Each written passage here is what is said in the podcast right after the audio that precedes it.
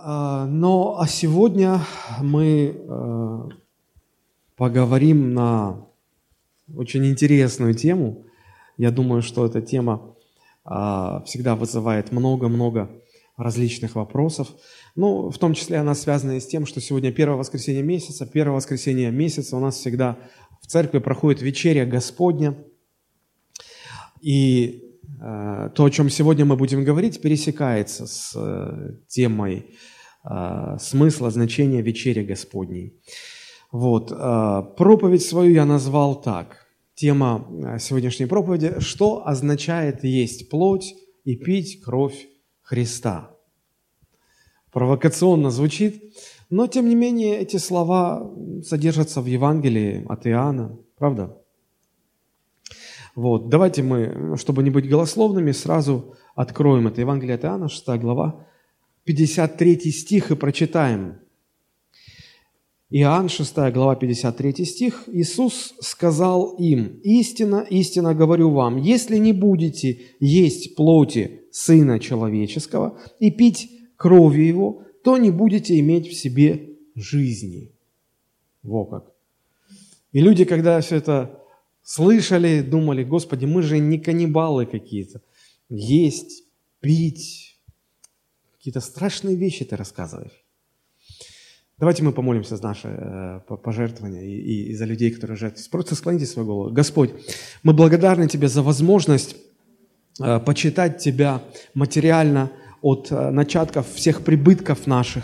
Я молюсь и прошу Тебя, чтобы Ты благословил особенно тех, кто верен Тебе э, в этом, кто чтит Тебя таким образом, э, как написано в Твоем Слове, пусть их точила переполнится новым вином, пусть их сокровищницы наполнятся до избытка.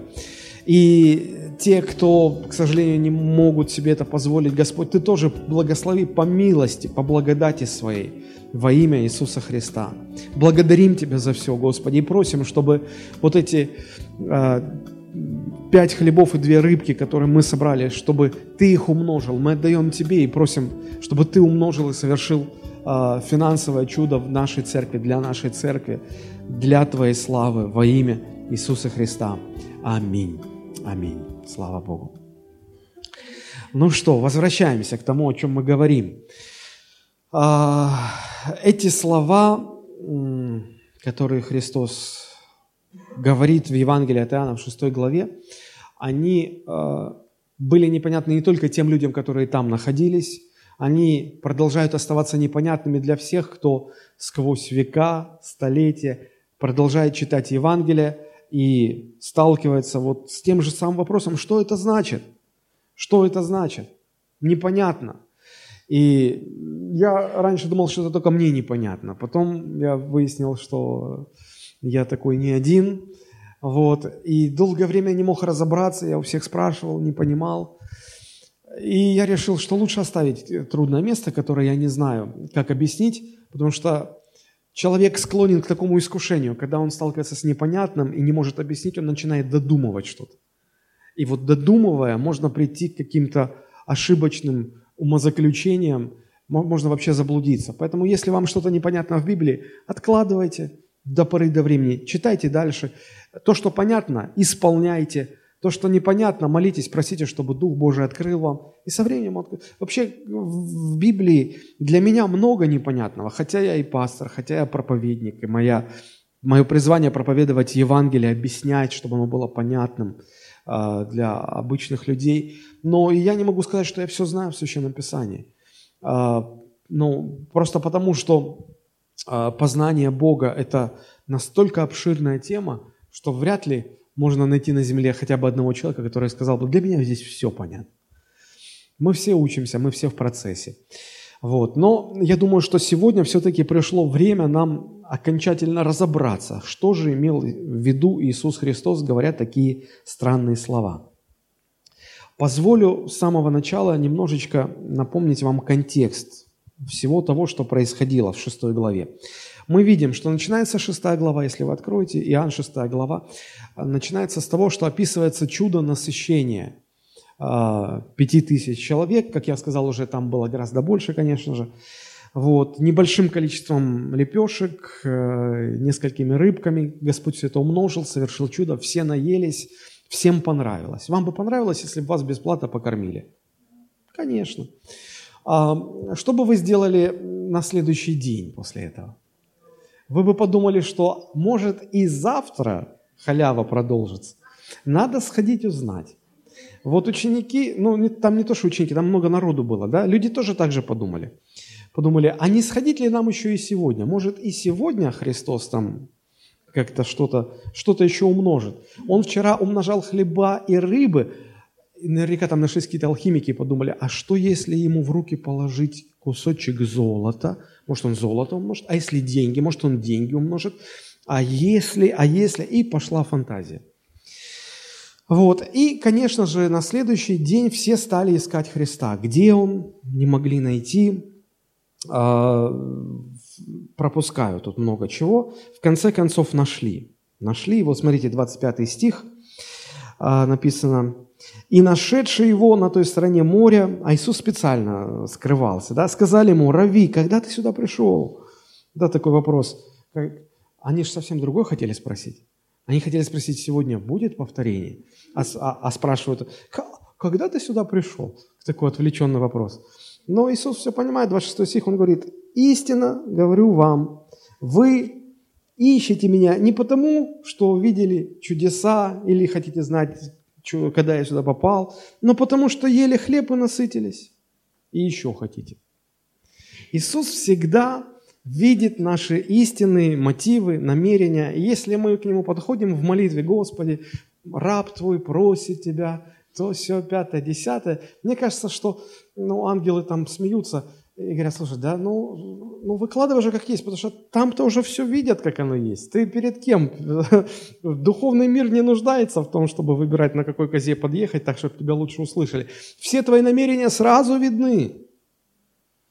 Вот, поэтому Э, ну, сразу говорите, как оно есть, и, потому что Бог все сразу видит.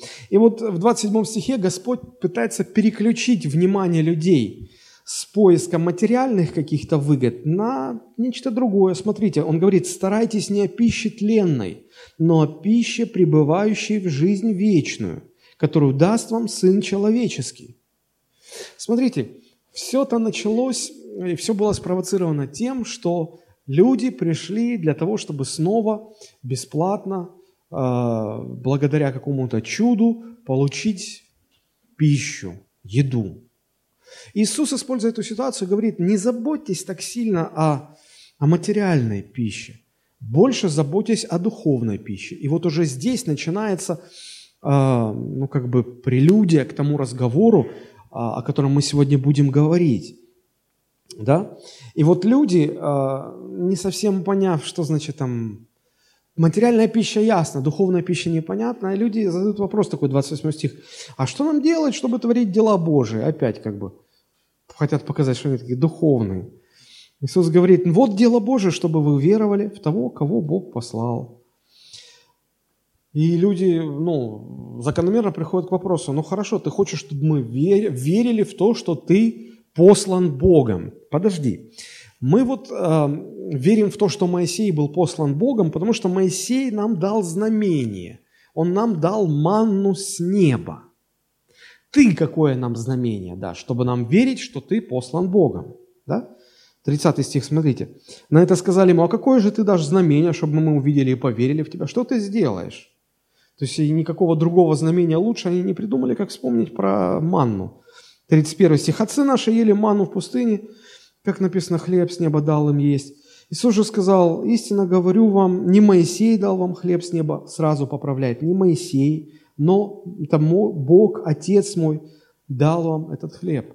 Да? То есть, фактически, если бы а, иудеи не начали этот разговор про хлеб, про манну, возможно, не состоялось бы этой непонятной всем э, беседы, этого непонятного всем разговора о плоти, о крови Христа.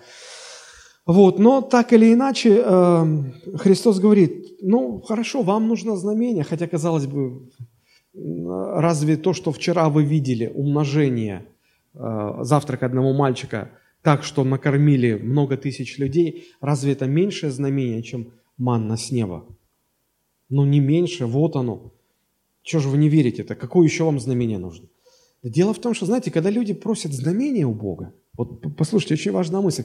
Когда люди у Бога просят знамения, это лишнее доказательство не того, что они хотят еще раз убедиться в Боге. Просто это, это показывает, что на самом деле они не готовы признать Бога. Они не готовы отложить свое чтобы последовать за Ним. И поэтому начинается игра в знамения, начинается еще что-то, дай им еще знамение, они попросят следующего, еще они еще что-то придумают, оттягивают, только чтобы не признавать. Так и фарисеи здесь. Требуя знамения, они вчера только получили его, тут еще чего-то хотят. Но все это только лишь потому, что они не готовы были принять Христа действительно как посланника с неба, как того, кого Отец Небесный тот же, который говорил с Моисеем, которого они признают, тот же Отец Небесный послал теперь Сына Своего, того, кто больше Моисея. Не хотели. Да, и поэтому Иисус говорит, что поймите, что хлеб, э, пища нетленная или хлеб, сходящий с неба, а в чем он заключается? Он объясняет. 33 э, стих. «Хлеб Божий есть тот, который сходит с небес и дает жизнь миру». На это сказали ему, Господи, подавай нам всегда такой хлеб. Ну вот как что давать, так мы все первые в очереди. Давай, да? Иисус говорит, так я же хлеб жизни. Приходящий ко мне не будет алкать, верующий в меня не будет жаждать. Но я сказал вам, что вы и видели меня, и не веруете. То есть Иисус явно разоблачает все их ну, подноготную и говорит, слушайте, ну вы говорите, давай, ну вот он я, но вы же не хотите меня принять, вы же не веруете в меня, что Отец меня послал. Да, и дальше Иисус говорит, что никто не может прийти к Отцу, если э, ко Христу, если э, Отец не, не привлечет, пока мы пропускаем это все. И э, мы идем, идем, идем, идем к тому, что Иисус говорит, э, э, 51 стих, говорит, «Я хлеб живой, сшедший с небес, Едущий хлеб этот будет жить вовек. Хлеб же, который я дам, есть плоть моя, которую я отдам за жизнь мира. Смотрите, здесь разговор идет по нарастающей, все больше и больше усложняя. Сначала иудеи потребовали еду. Иисус говорит, не надо заботиться о земной пище, заботьтесь о небесной. Они спрашивают, что такое небесная пища? Он говорит, это хлеб, который сходит с неба. Иудеи спрашивают, что это за хлеб? Иисус говорит, я этот хлеб. Тоже не сильно понятно, не сильно уж и объясняет. Они, в, в глазах у них читается вопрос, ну а как это хлеб? Ты, ты человек, как тебя есть-то? Иисус дальше конкретизирует, уточняет и говорит. Смотрите, что он говорит. «А, «Я хлеб, сошедший с небес. Тот, кто будет есть этот хлеб, будет жить вовек. И хлеб этот – моя плоть, которую я отдам за жизнь мира. То есть, казалось бы, уточняют для того, чтобы лучше было понято, а тут уточнение наоборот еще больше усложняет процесс понимания, еще больше запутывает. И посмотрите, 52 стих, к чему это привело. Тогда иудеи стали спорить между собой, говоря, так спору привело. Они спорили, говорили, как он может дать нам есть плоть свою? Казалось бы, Господи, ну объясни им, чтобы им понятно было. Смотрите, что дальше говорит Иисус. Дальше он, он добавляет еще более сложное уточнение, еще более сложную конкретизацию. 53 стих. Иисус же сказал им, это вместо объяснения. Истина, истина, говорю вам, если не будете есть плоти Сына Человеческого, это мы уже слышали, есть плоть, непонятно, ну ладно. И, продолжение, пить кровь Его, то не будете иметь жизни в себе. Боже мой, мы с одним не разобрались, ты еще пропить кровь. Мы же иудеи. Нам же в Моисеевом законе строго-настрого записано, э, запрещено употреблять в пищу любую кровь. Как это вообще понимать? Но знаете меня, что здесь удивляет? То, что Христос нисколько не смущается, нисколько не, не пытается извиняться за а, сложность своих объяснений. Наоборот, он, он, он объясняет и объясняет и объясняет, потому что э, всем своим видом хочет показать, насколько важна эта тема. Потому что он говорит, слушай, если этого не будет в вашей жизни, вы не будете иметь в себе жизни. Вы не будете вообще спасены. Это важно. Он хочет, чтобы мы поняли, что это значит, что это чрезвычайно важно. И он продолжает, если мы читаем 54 стих и ниже, смотрите. «Едущий мою плоть и пьющий мою кровь имеет жизнь вечную, и я воскрешу его в последний день, ибо плоть моя – истинная есть пища, и кровь моя – истинная есть питье». То есть он говорит, что э, хлеб небесный или пища небесная – это его плоть и это его кровь детально – Едущий мою плоть и пьющий мою кровь пребывает во мне, и я в нем. То есть к чему это приводит? Тот, кто ест плоть, пьет кровь, это приводит к тому, что человек пребывает во Христе, и Христос пребывает в человеке. Это, по сути, Иисус говорит о связи, которую Он хочет установить со всяким, кто в Него верует. И дальше читаем. «Как послал меня живой Отец, и я живу Отцом, так и идущий меня жить будет мною». То есть Он говорит, смотрите, какова моя связь с моим Небесным Отцом, как я живу Отцом, такую же связь я хочу, чтобы была и между мною и вами, кто верует в меня. Чтобы как я живу Отцом, так вы жили мною, чтобы это таков, такого же характера, такого же рода связь была между нами. И дальше говорит, все это есть хлеб, сшедший с небес. Не так, как отцы ваши ели ману и умерли. Идущий хлеб сей жить будет вовек. Это говорил он в синагоге, уча Капернауме. Дальше, если мы посмотрим, мы увидим, что люди потом в недоумении стали расходиться, говоря, ну как, как это вообще все можно понимать? Смотрите, 60 стих. «Многие из учеников его, слыша то, говорили, какие странные слова, кто может это слушать?» Но Иисус, зная сам себе, что ученики его ропщут на то, сказал им, «Это ли соблазняет вас?» И в результате многие люди отошли от Христа, перестали за ним ходить. Вплоть до того, что Христос говорит и ученикам своим, 12 своим, говорит, не хотите ли вы меня оставить? Говорят, ну нам так же непонятно, но куда нам идти? То есть, смотрите, столько непонимания это все вызвало. А, с одной стороны, это жутко непонятно, а с другой стороны, это чрезвычайно важно. Иисус говорит, если этого не будет, вы не будете во мне, я не буду в вас. У нас не будет связи. А, вы не будете иметь жизни. Вы вообще, ну, вы вы не будете воскрешены в последний день. Это все показывает э, и говорит нам о том, что чрезвычайно важно разобраться в том, что значит есть плоть и пить кровь Христа. Вот об этом мы будем сегодня говорить. Прежде всего скажу, что э, совершенно ясно и понятно, что Христос не говорил в буквальном смысле слова. Объясню почему. Ну, во-первых, потому что если бы он имел в виду буквально есть его плоть, простите за такую глупость, которую я скажу.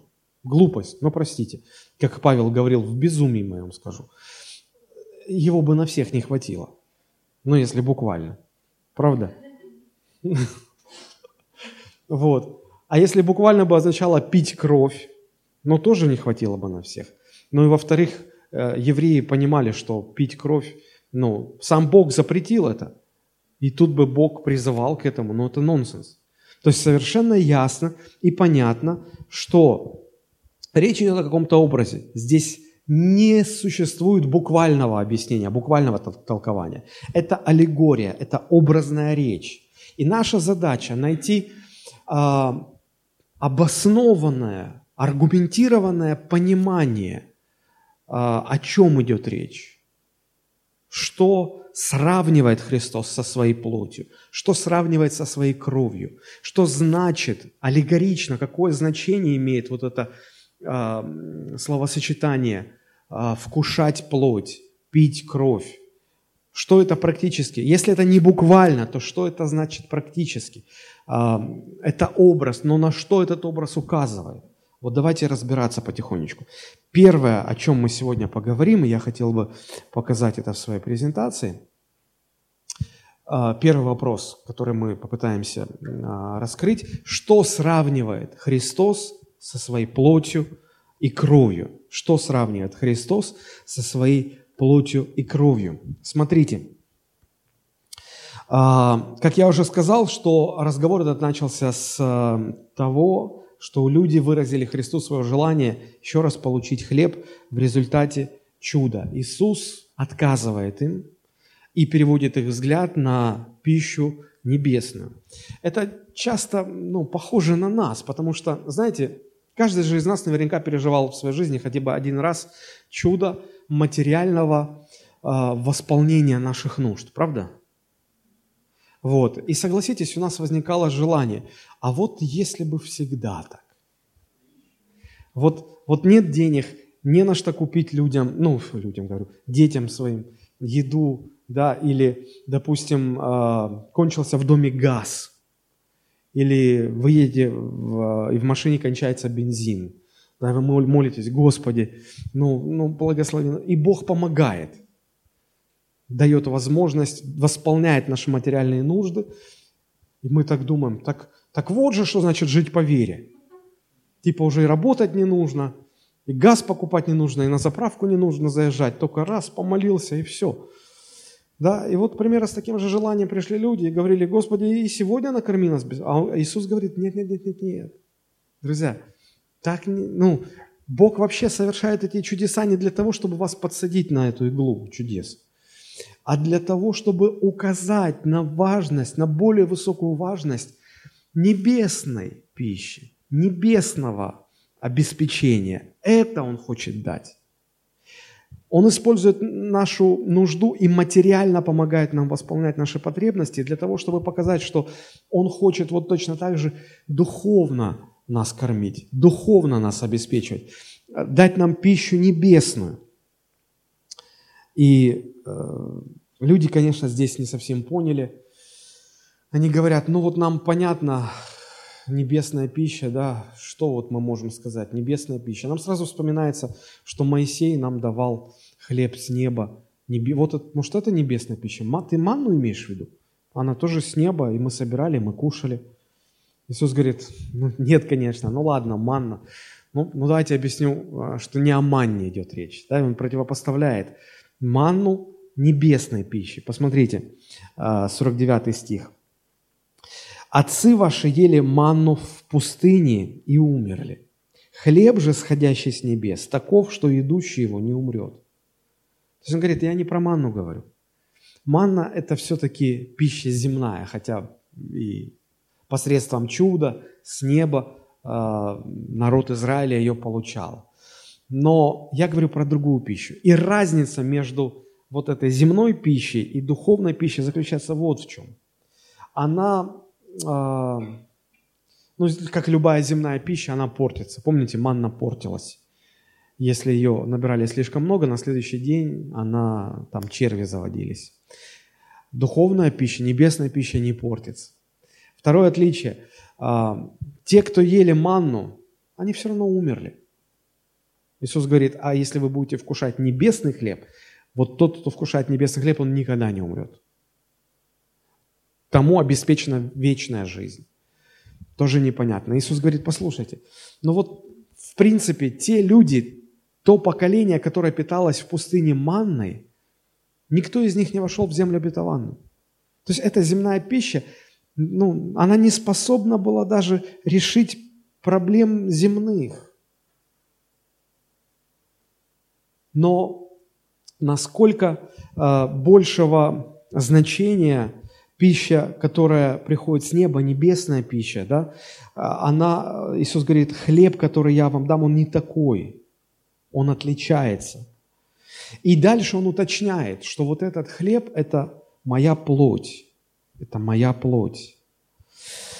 Здесь я хотел бы сделать небольшое такое вот такое лирическое отступление – а, потому что вот эти слова Христа о том, что а, небесная пища – это моя плоть, это моя кровь, я вам это даю, а, эти слова взяли, если я не ошибаюсь, где-то это был X век нашей эры уже, католики, и на основании этих слов они сделали неправильный вывод, который привел даже к появлению учения – учение, которое в русском языке, оно потом было э, принято и в православной церкви. Началось это с католиков, потом в православной церкви. В православной церкви оно известно как э, таинство пресуществления. А, или же, э, если взять латинскую, а, как это сказать, латинскую транслитерацию, то это звучит вообще, ну, простите, что я так скажу, э, это звучит так, транссубстанциация. Или по-русски э, пресуществление. Транссубстанциация из двух слов стоит. Транс – это переход, да? Substance – это субстанция, сущность, предмет. То есть этот термин означает переход сущности из одного состояния в другое. Так вот, сторонники этого учения, учения о транссубстанциации, они верят, что во время вечери Господней, когда священники молятся за хлеб и за вино, происходит таинство превращения хлеба реально в тело Иисуса Христа и превращение вина реально в кровь Иисуса Христа. Поэтому пресуществление или транссубстанциация, когда а, вот одна субстанция, хлеб, превращается или переходит в другое состояние, в, в тело Христово да? А, такой мистический элемент во всем этом. Но, изучая Библию, мы можем ясно и однозначно сказать, что это абсолютно не библейское учение. Ну, хотя Иисус и а, когда совершал последнюю вечерю с учениками, он, он взял хлеб и сказал, это тело мое, ломимое за вас. Потом взял э, чашу с и сказал, это кровь моя, кровь Нового Завета. Но тем не менее, здесь нет никакой мистики, здесь нет никакого таинства. А, в вечере Господней нет таинства. Таинство – это когда присутствует некий мистический элемент. А, я попытаюсь вам ну, немножечко объяснить это, показать на примере. А, значит, вот это пресуществление, транссубстанциация. Вот, но пойдем дальше. Посмотрите, два места Писания мы возьмем. Иоанн 6,51 и Лука 22,19. В первом месте э, Иисус говорит, «Хлеб же, который я дам есть, плоть моя». Вот видите это слово «плоть». Вот оно, плоть, и оно по-гречески звучит как «саркс». «Саркс». Лука 22,19, а, значит, он говорит, «Сие есть тело мое», да, вот, тело, и это уже другое слово, а, греческое «сома». Да, мы по анатомии, по медицине мы знаем там соматические заболевания. Сома, греческое слово «тело». Так вот, а, говоря о теле своем в этих двух разных местах, первый раз, когда он говорил про вкушение плоти и питье крови своей, да, он использует слово «саркс», которое означает «плоть». А во втором случае, когда была вечеря, Иисус взял хлеб, преломил его и говорит, вот это как это тело мое, вот как хлеб преломляется сейчас, так тело мое а, изуродуют на кресте для, ну, за вас, чтобы а, я вас мог искупить. Вот. Не зря выбраны два разных слова, и об этом мы еще чуть позже поговорим. Первое, значит, почему я говорю, что вот а, Э, учение о пресуществлении, оно не библейское. Во-первых, Иисус использовал разные слова. Но второй аргумент. Совершенно ясно, что после молитвы священника хлеб остается хлебом, вино вином. Правда же? Даже если химический анализ провести, все то же самое. Вот. Ну и, и третий аргумент э, заключается в том, что Новый Завет очень ясно недвусмысленно, однозначно говорит, что спасение души человек получает исключительно по вере. Не в результате какого мисти, какого-то мистического принятия какого-то хлеба, которое превратилось в тело, и какого-то вина, которое превратилось в кровь. Только по вере. Благодатью вы спасены, не от вас, по вере это все. Да? Вот, поэтому никакие мистические манипуляции с чем бы то ни было не играют никакой роли для спасения нашей души, только исключительно вера.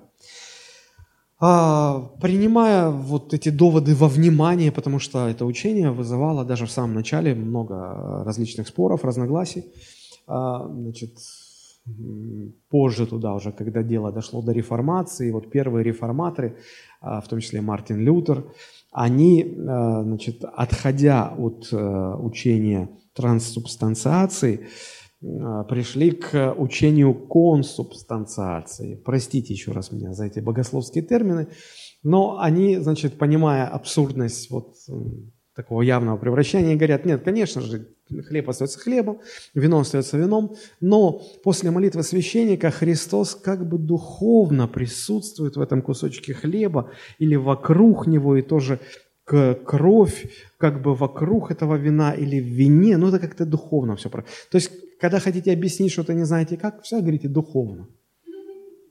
То есть непонятно как, ну как-то. А, лет 10 назад в некоторых харизматических церквях очень а, популярны были такие провозглашения «деньги идут к нам». Это учение о процветании, это прямо сейчас.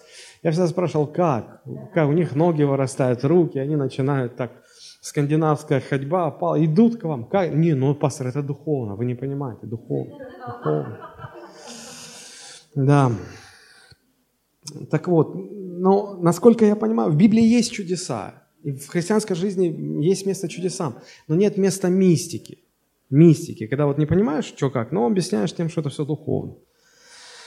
Вот, и э, один из поздних протестантов, Ульрих Цвингли, вот он первый, кто вернулся к библейскому пониманию этого вопроса, ясно и четко сформулировал, что все-таки хлеб – это всего лишь хлеб, вино – это всего лишь вино, никакой мистики. Просто эти образы помогают нам вспоминать смерть и страдания Христа. Больше ничего. Все. Так вот, что же имел в виду Иисус Христос, когда говорил, что Его тело – это истинная пища, а Его кровь – истинное питье?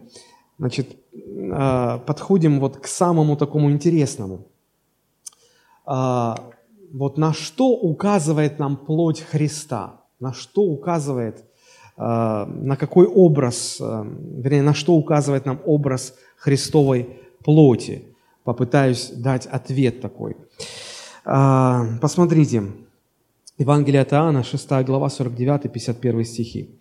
Иисус говорит, «Отцы ваши ели ману в пустыне и умерли. Хлеб же, сходящий с небес, таков, что идущий его не умрет. Я хлеб живой, сшедший с небес. Едущий хлеб сей будет жить вовек.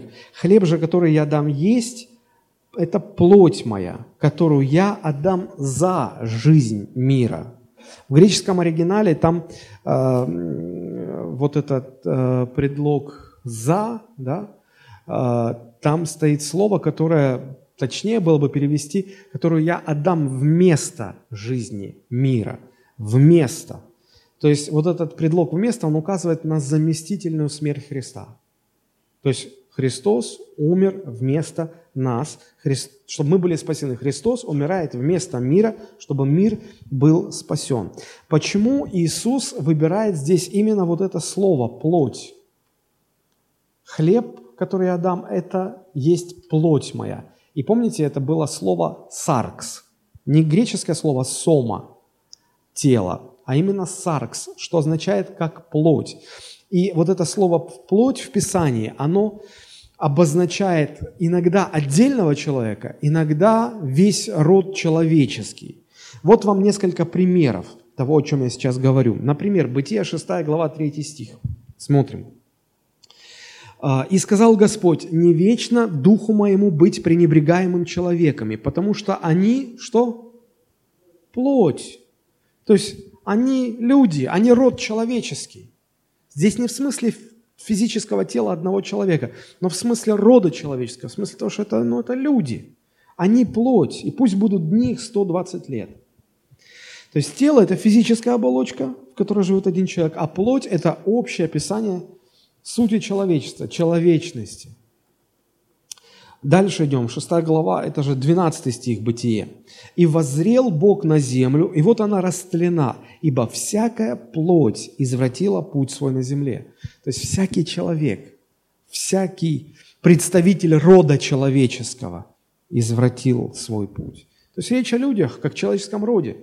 Псалом 77, 38-39 стих о Боге сказано, но Он милостивый, прощал грех и не истреблял их, многократно отвращал гнев свой и не возбуждал всей ярости своей. Он помнил, что они плоть, дыхание, которое уходит и не возвращается. Здесь говорится о, о роде человеческом, плоть, человеки, они, они люди, человечество.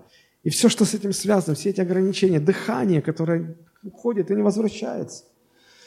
Здесь речь о, о человеке, о людях, о слабости человеческой, о хрупкости человеческой. И вот когда Писание говорит нам о том, что а, Христос стал человеком, это формулирует апостол Иоанн следующим образом. Смотрите, Евангелие от Иоанна, 1 глава, 14 стих. «И Слово стало плотью». Что это значит?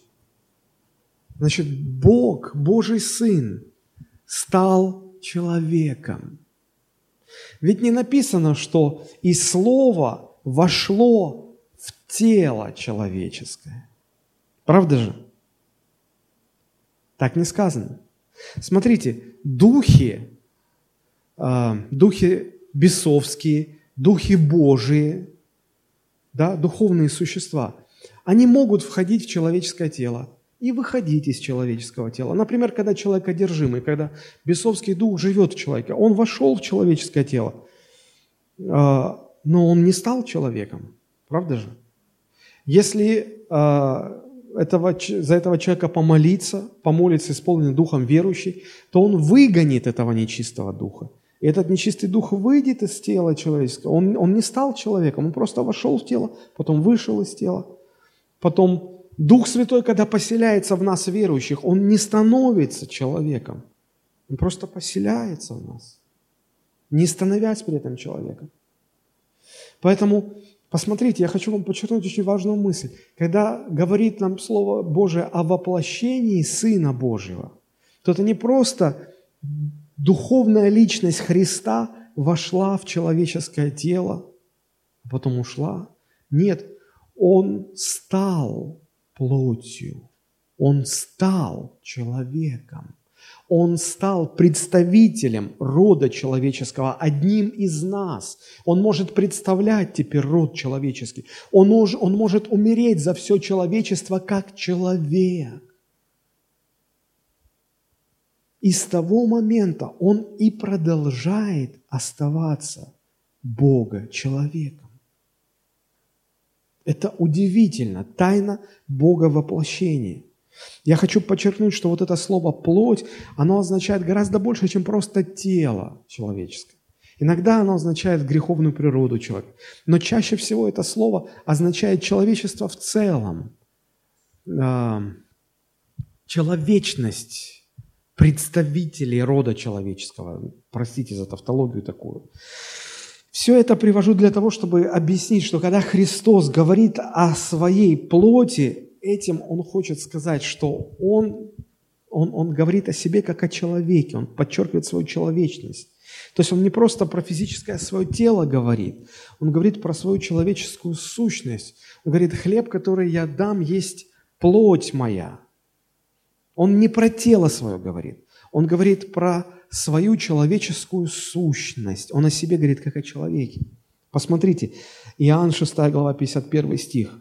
«Я хлеб живой, шедший с небес. Едущий хлеб этот будет жить вовек. Хлеб же, который я дам, есть плоть моя». То есть моя человечность, которую я отдаю вместо жизни мира. Смотрите, хлеб же, который я дам, есть моя человечность, которую я отдаю за жизнь мира.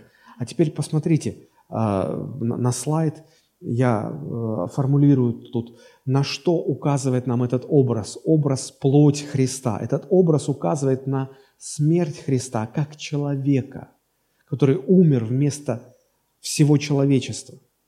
Когда Иисус говорит, что э, хлеб – это моя плоть, то есть Он говорит, я хочу вам указать на, на свою смерть, как человека за весь человеческий род. Вот на что указывает этот образ. А, если вам сейчас до конца это непонятно, наберитесь терпения, мы пойдем дальше, и мы потом посмотрим совместно, на что указывает образ плоти Христа, на что указывает образ крови Христа, и, и станет понятнее. Итак, а, плоть Христа, это, этот образ указывает на смерть Христа именно как человека, вместо рода человеческого. На что же указывает образ Христовой крови? Посмотрите, я уже говорил, что э, употребление э, крови любого э, существа в пищу было строго-настрого запрещено Моисеевым законом, и запрет этот многократно повторялся э, на протяжении всего Ветхого Завета – и вот когда Христос произносит фразу «пить мою кровь», конечно, э, ну, в сознании иудея это вызывает не просто недопонимание, а отвращение какое-то, просто отвращение. А, давайте мы посмотрим, а, почему Бог запретил иудеям употреблять в пищу кровь любого живого существа. Потому что, а, вот смотрите, когда Бог что-то запрещает, Он всегда объясняет, почему. Вот это очень важно.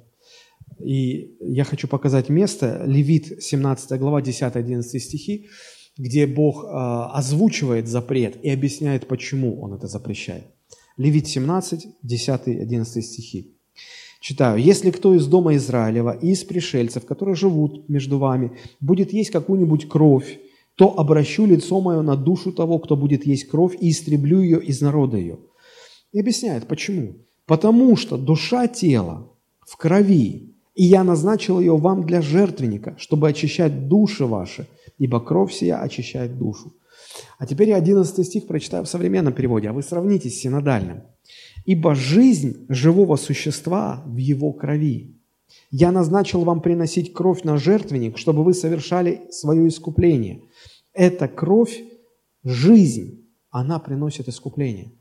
Дело в том, что греческое слово «нефеш» еврейское слово, простите, еврейское слово «нефеш», оно имеет два значения. Первое значение – это душа, и второе значение – это жизнь. И они иногда взаимозаменяемые. И вот в синодальном переводе сказано, а, потому что душа, тело в крови. Это точный перевод заключается в том, что жизнь тела в крови. Это, это неверный перевод.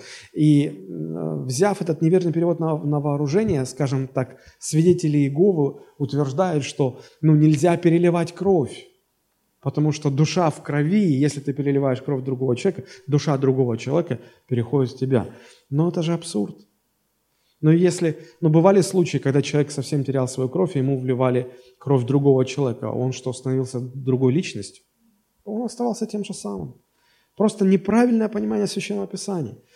А, суть, э, почему Бог запретил употреблять в пищу кровь, заключается в том, что жизнь любого существа в его крови. Есть движение крови в теле, есть жизнь. Отними кровь, ты отнимаешь жизнь. Вот почему всегда во всех народах, народах фраза «проливать кровь» означала отнимать жизнь. Когда говорят «пролил кровь», значит отнял жизнь. Да? Вот почему э, кровь всегда играла особую роль в жертвоприношениях. Когда, помните, на дверях э, и косяках э, значит, домов э, в пасхальную ночь э, была нанесена кровь пасхального агнца, это означало, что э, вот этот ягненок отдал свою жизнь, чтобы первенец в этом доме не умирал. А дома, косяки которых не были помазаны кровью, означало, что никто не умер за первенца, поэтому первенец должен умереть. То есть заместительная смерть. Поэтому и сказано, что э, Бог говорит, 11 стих, «Я назначил кровь вам для жертвенника, чтобы очищать души ваши, ибо кровь сия душу очищает». То есть она искупление приносит. Она говорит, что вместо вас умерло другое существо. И кровь символизирует, что отдана была жизнь за то, чтобы вы жили. И когда священник входил в святое с кровью жертвенного животного, это означало, что жизнь, это животное отдало жизнь для того, чтобы сохранить жизнь людей. И Христос пролил свою кровь, значит, отдал свою жизнь, чтобы нам сохранить жизнь. Нет никакой мистической силы в крови Христа – Знаете, как вот, а, ну, говорят, о, бесы боятся крови Христа. Во-первых, ну, физически крови Христа нет сейчас. Ну, нет нигде, да. Показать там, а, чтобы бесы испугались. Упоминание, да, потому что они понимают, что а, когда мы говорим о крови Христа, то речь идет не о самой крови, как субстанции, а о факте, что Христос, пролив свою кровь, отдал жизнь свою, искупил нас. Опять же, нет никакой мистики в христианстве. Христианство не мистическая религия. Так вот, а, Христос специально использует этот образ крови, когда говорит, кто будет пить мою кровь, чтобы он, он, он использует этот сильный образ, чтобы указать на духовную реальность. То есть, когда он говорит, плоть моя истинная есть пища, и кровь моя истинная есть питье, он, он говорит о том, что э, символ, посмотрите, символ крови э, или образ крови, он указывает нам вот на что. Пожалуйста, слайд дайте нам. Этот образ указывает на жизнь Христа. Потому что пролить кровь, значит, отдать жизнь. Кровь это символ жизни. Да? Этот образ указывает на жизнь Христа, которую Он отдал за спасение всего человечества. И Он потом принес людям свою жизнь, чтобы жили его. Пить кровь – это значит наполняться жизнью Христа. Не буквально, а иметь жизнь Христа в себе. Иметь жизнь Христа в себе. И вот посмотрите, если мы берем оба этих символических значения – то можно сделать такой вывод. Христос называл истинной пищей или небесной пищей указание на его вочеловечивание, плоть, да, и заместительную смерть на кресте, что, э, на что указывала кровь Христа. То есть вот, вот и все, в принципе.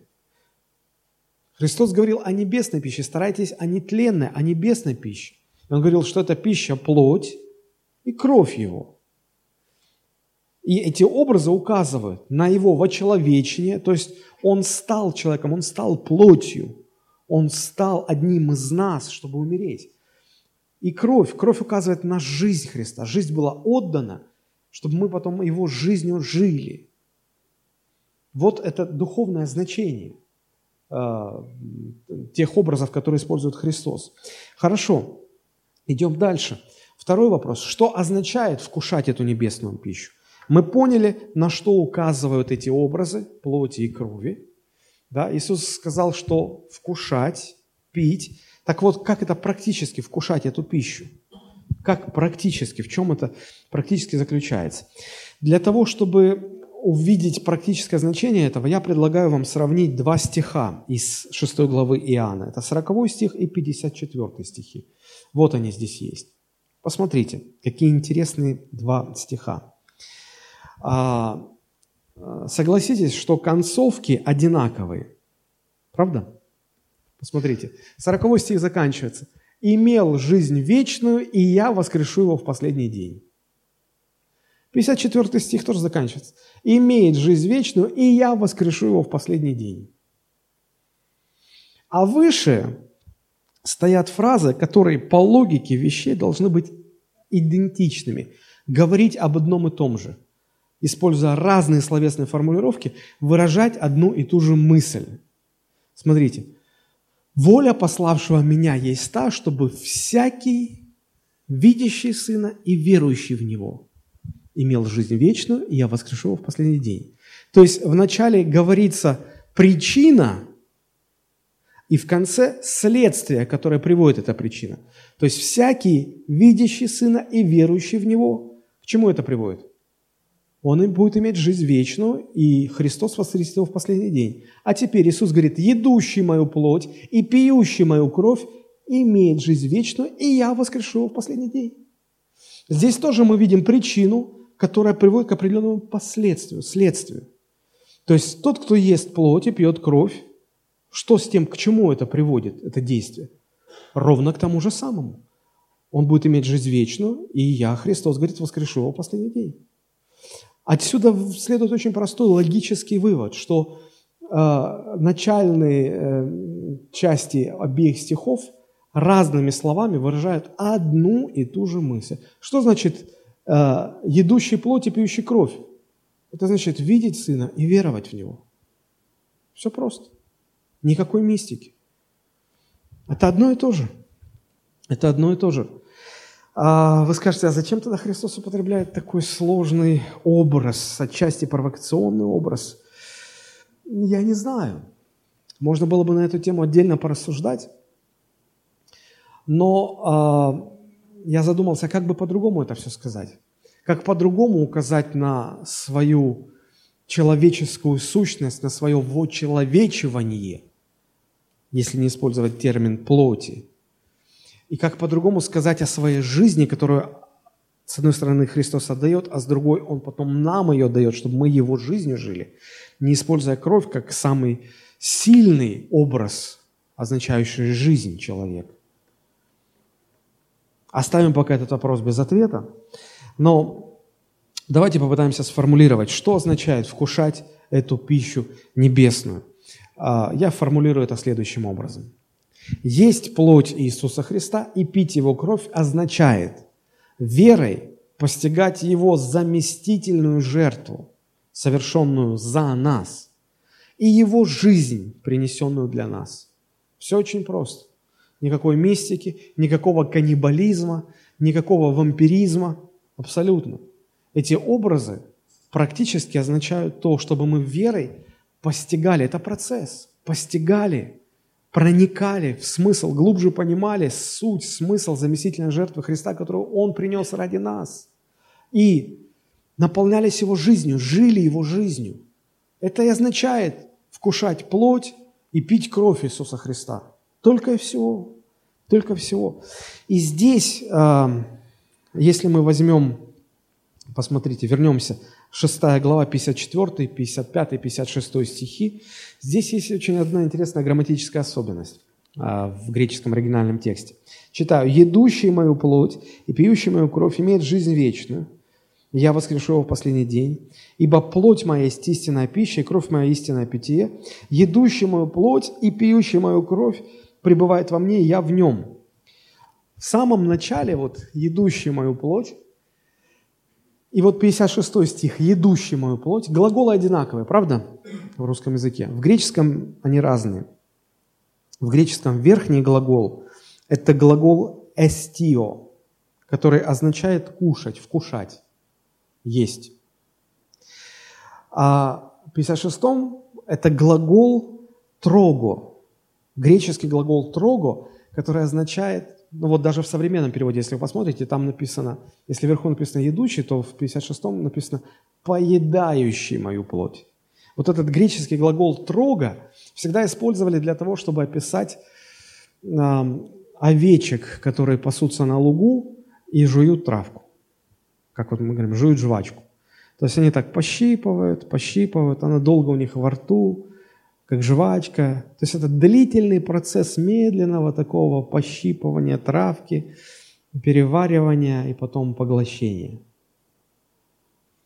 И не зря использован этот глагол, потому что он говорит нам о сути этого процесса. Это медленный, длительный, продолжительный процесс, потому и глагол стоит в настоящем продолженном времени. То есть Христос говорит о продолжающемся процессе.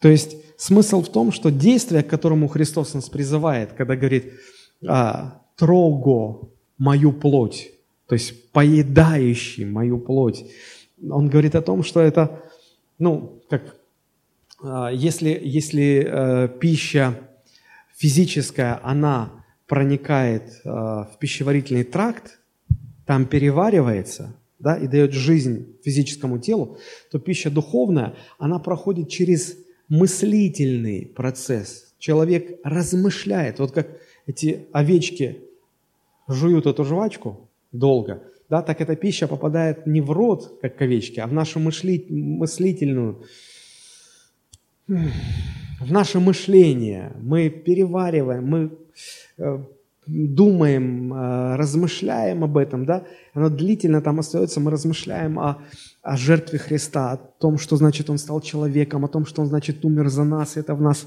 крутится, крутится, переваривается, переваривается, и все это дает жизнь нашей душе, не физическому телу, душе. Вот что это означает, вот что хотел сказать Иисус.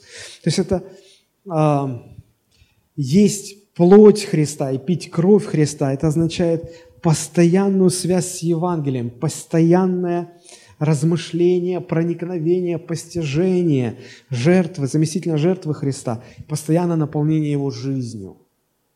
Понятно это?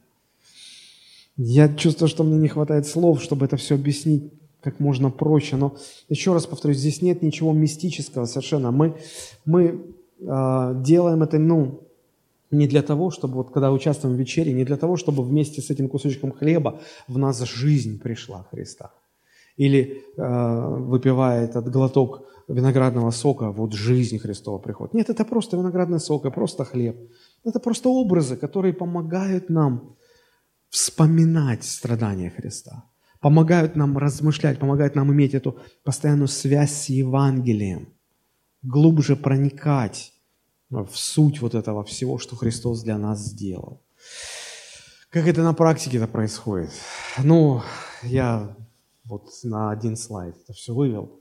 Как это происходит на практике? Ну, два основных момента. Во-первых, как я уже сказал, надо размышлять об искуплении – которое совершил Христос. А размышляя об искуплении, мы всегда касаемся трех вопросов. Мы, мы, мы все больше и больше постигаем и понимаем, насколько ужасен грех, как, как, как по сути своей, как, как явление.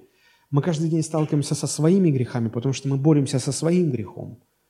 Мы где-то накосячили что-то. Нам так тяжело признавать, что мы не правы. Так тяжело это. Потом мы сталкиваемся с грехом в других людях. И тут мы уже начинаем, ага, о, я-то думал, что пастор безгрешный, а он вон там что сделал. И, конечно, знаете, один, а, один священник сказал, что мы видим грехи в других людях только потому, что эти же самые грехи присутствуют в нас. Если бы их не было в нас, мы бы не увидели их в других. Очень интересная мысль. Друзья, но так или иначе, чем больше я размышляю об искуплении, которое Христос совершил, тем больше я понимаю и осознаю, насколько грех является ужасным явлением, ужасной катастрофой. Какие последствия он принес, какие последствия, повреждения он оставил в душе каждого человека, насколько это страшное явление, насколько это глобальное явление. Обязательно я потом прихожу к тому, чтобы осознать, насколько высока цена искупления. То есть э, грех настолько страшная штука, что, что для того, чтобы с ним разделаться, рассчитаться, потребовалась смерть Божьего Сына. То есть выше нет цены. Самая дорогая вещь во Вселенной – это грех. Потому что она потребовала самой высокой оплаты, самой высокой цены. Мы иногда привыкаем, мы так привыкаем. Ну да, Христос простил мои грехи, Христос мой искупитель, это так обыденно. Знаете, когда мы привыкаем к высокой цене искупления, это нас, это нас дезориентирует.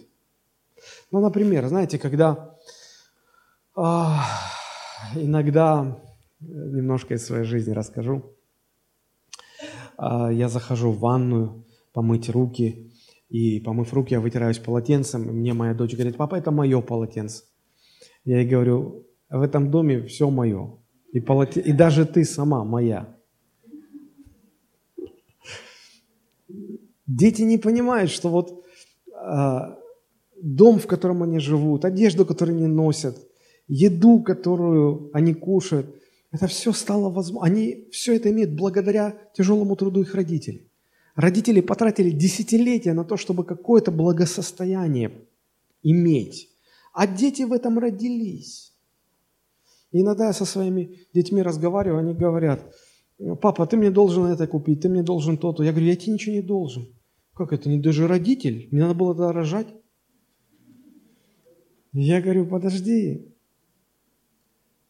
знаете, и, и дети так быстро привыкают, привыкают, что это как бы само собой разумеющееся, но как бы это, это должно быть так. И это их дезориентирует. Это не позволяет им правильно оценивать родителей. Я говорю, слушай, если обязанность родителя заботиться о детях, то давай поговорим об обязанностях детей. Обязанность детей беспрекословно слушаться родителей, и почитать их. Ты выполняешь эту обязанность? Ну тогда, когда будешь полностью выполнять, тогда будешь иметь моральное право приходить и говорить мне о моих обязанностях как родителя. И у нас вопрос решается. Вот. То есть мы забываем цену, которую Христос заплатил за нас. Мы привыкаем к тому, что это так. И, как я уже сказал, это нас дезориентирует. Посмотрите, об этом написано в послании к евреям 12.3.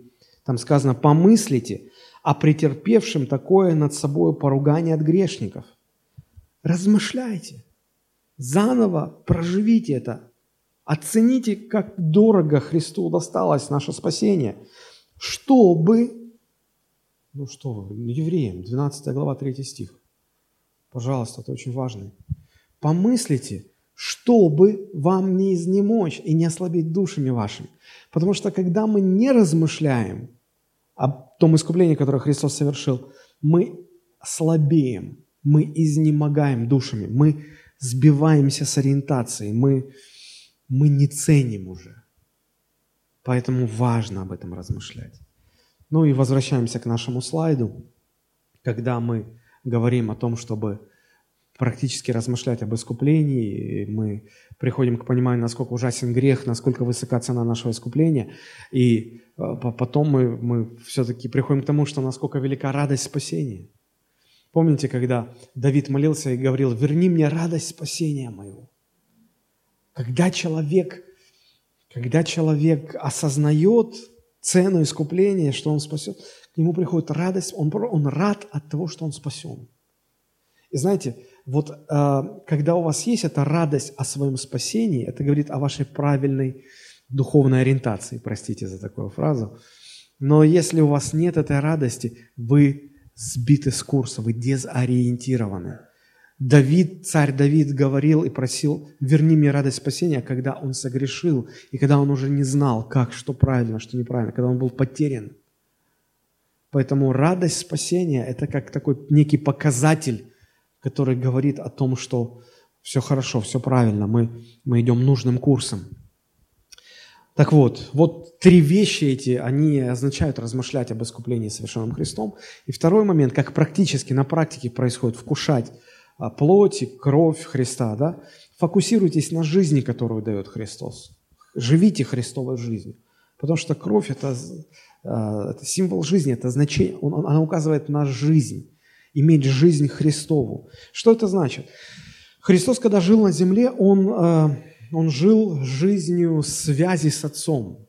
Он, он не жил земной жизнью. Он не заботился о том, чтобы там семью завести, дом построить, планы какие-то реализовывать. Он жил только своей миссией, тем, для чего послал его отец. Да? И вот э, для того, чтобы иметь, постоянно поддерживать эту связь с отцом, он много молился. Знаете, как, как, э, как практически, по каким показателям определить, живет христианин жизнью земной или жизнью неба? А, э, надо посмотреть на то, как он молится. Много молитвы в жизни христианина говорит о том, что этот человек живет жизнью неба. Отсутствие молитвы говорит о том, что человек живет земной жизнью. Живите Христом. Как апостол Павел говорил об этом, Галатам 2 глава, 19, 20 стихи.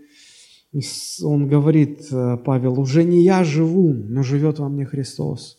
А что ныне живу во плоти, в теле, то живу верой в Сына Божьего, возлюбившего меня и предавшего себя за меня. Как часто мы живем земной жизнью.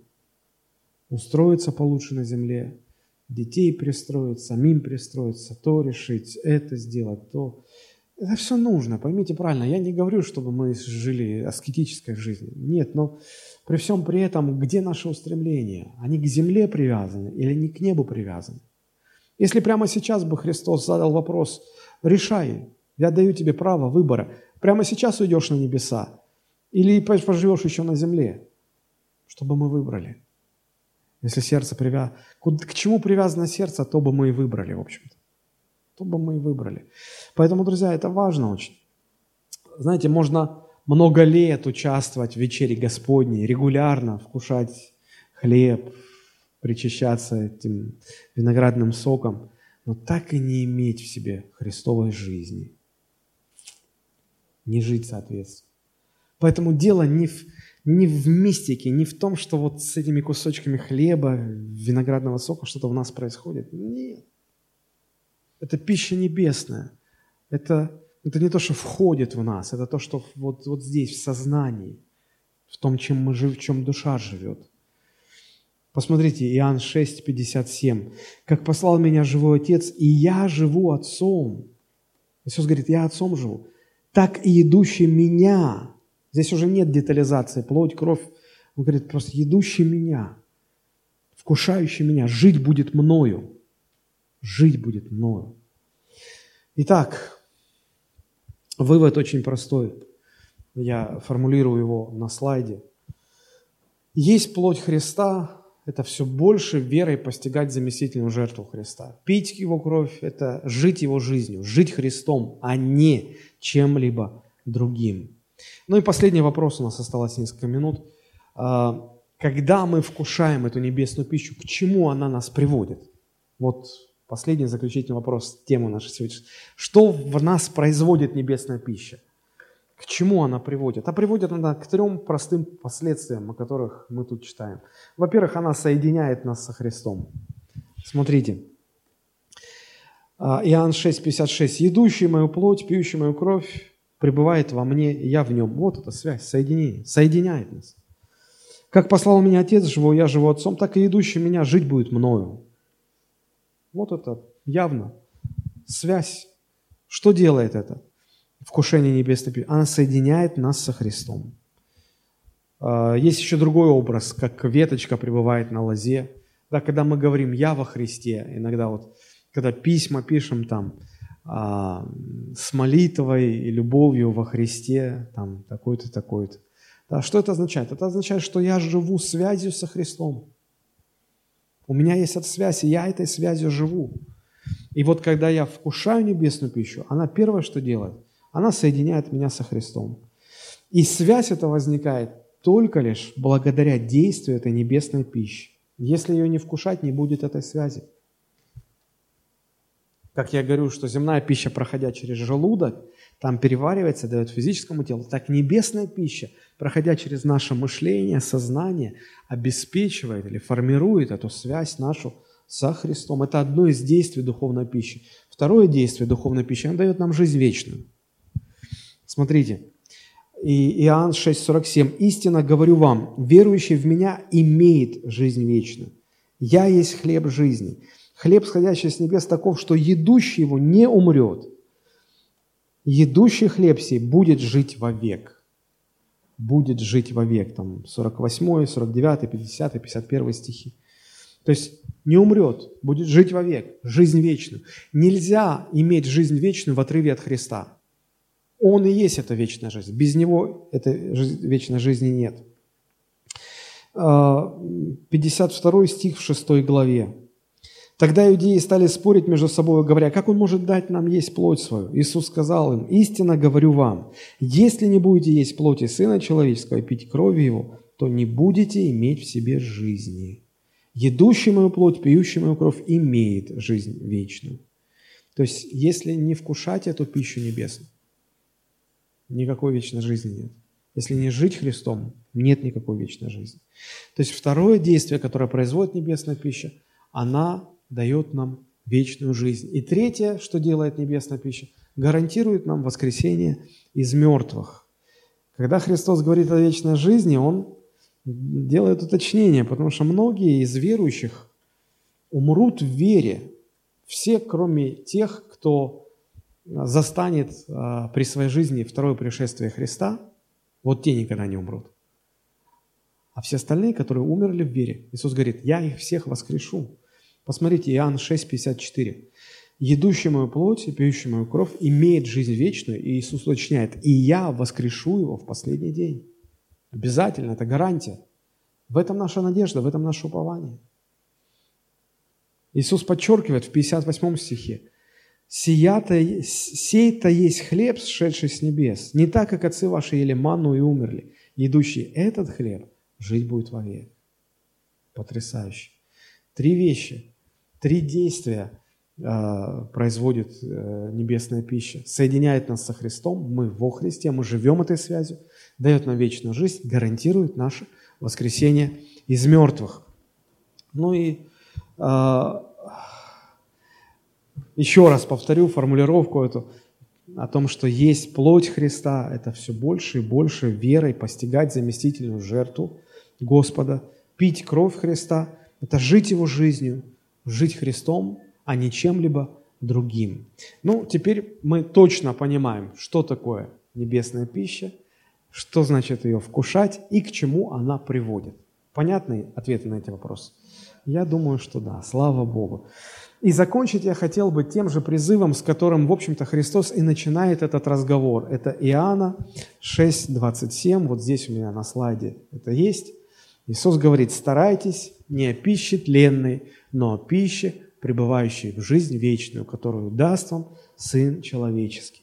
Задайте себе вопрос, закройте глаза, поразмышляйте, о какой пище больше заботитесь вы в своей жизни?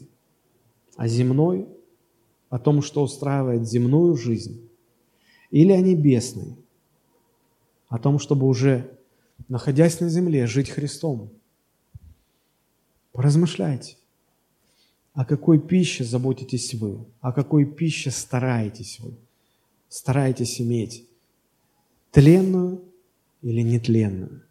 Те люди пришли ко Христу, и Он ориентирует их и говорит – Старайтесь не о пище тленной, но о пище, пребывающей в вечную жизнь.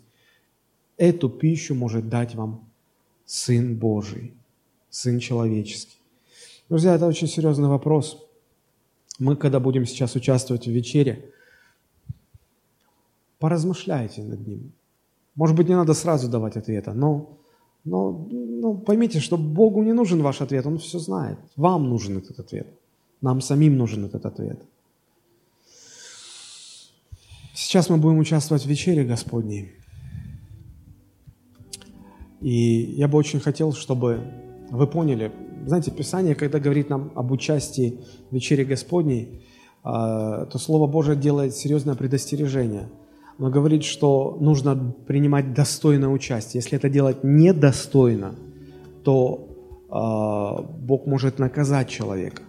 И даже апостол Павел говорит, и немало болеют по причине недостойного участия в вечере. И даже немало умирают. Умирают из-за этого. Это не шутки. А что значит достойно участвовать? Ну, во-первых, участвовать в этой вечере может только тот человек, который а, рожден свыше, который имеет эту связь со Христом, который отдал свою жизнь в руки Христа, признал его своим Господом, Господином и живет соответственно не спасенный человек, не рожденный свыше, не верующий во Христа, не принадлежащий ни к какой церкви, не имеет права участвовать в этом. Поэтому, пожалуйста, если здесь есть еще неверующие люди, не спасенные, воздержитесь от этого ради вашего же блага. Если вы из другой церкви, и вы в мире с Богом, в мире с ближними, в мире со своим пастором, вы можете принимать участие в вечере, а, находясь в гостях в нашей церкви, потому что мы Э, независимо от того, что находимся в разных поместных церквях, принадлежим одной Вселенской Церкви.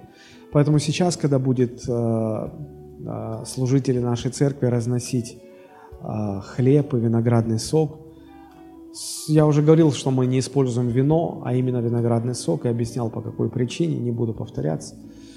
Вот. Нет, знаете, иногда люди спорят, вот нужно хлеб, чтобы было пресный, чтобы пресный был как будто от качества хлеба что-то зависит, или от качества, вот это будет вино, о какой крепости, или виноград. Это, это, это образы, указывающие на духовную суть.